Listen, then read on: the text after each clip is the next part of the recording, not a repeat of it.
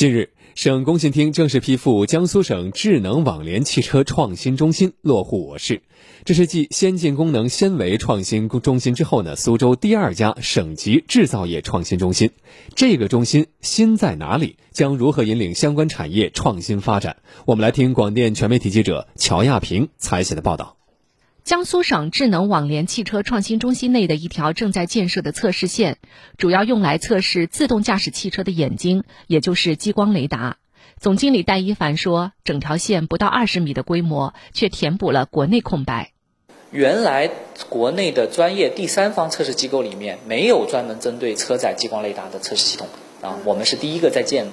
原来的测试都是企业的自发行为啊，我们一个是懂客户需求，第二我们这个背景。”啊，是比较有公信力的。类似的开创性突破还有汽车大数据分析、信息安全测试等。今年上半年投入使用后，创新中心就如同产业创新发展的发动机，给整个智能网联汽车产业共享共性的技术成果，弥补实验室产品与产业化之间缺失的环节。它背后依靠的是在公司加联盟加运营模式下聚合起来的全国一百多家重点企业、科研院所等，可谓是产业链上下游最强资源。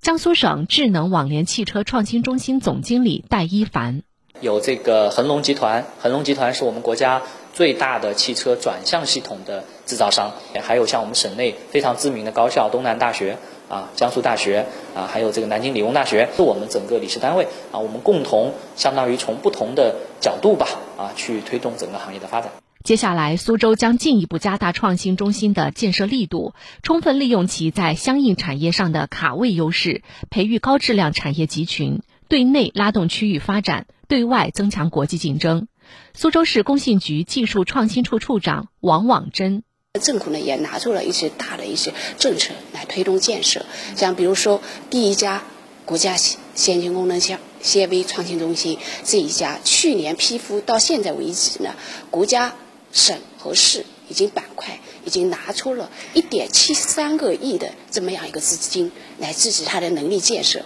呃，刚刚批复的这样的省级的呃创新中心呢，按照目前的这个政策是连续的省里每年